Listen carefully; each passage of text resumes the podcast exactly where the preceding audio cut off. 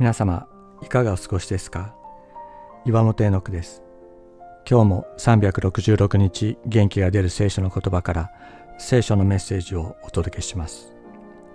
9月2日偉大な出会いは計算を超える。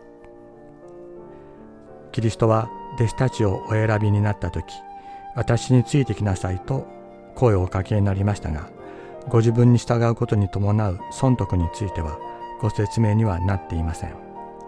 ただついてきなさい。従ってきなさいとおっしゃっています。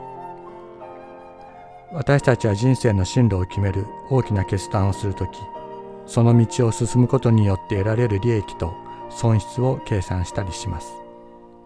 しかし計算によって選択した人生の道には不安と後悔がつきまといます。人生は計画通りには進まないからです。人生の決断は出会いによって与えられます。偉大な人格との出会いは計算を超えます。人は誰でも計算を超える出会い偉大な人格との出会いを求めているのではないでしょうか。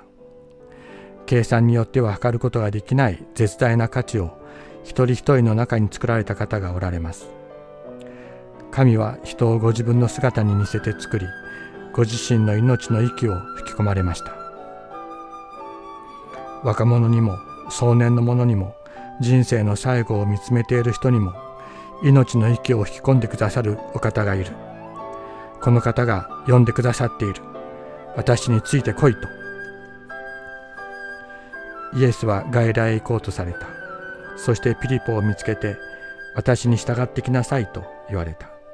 ヨハネの福音書1章48節。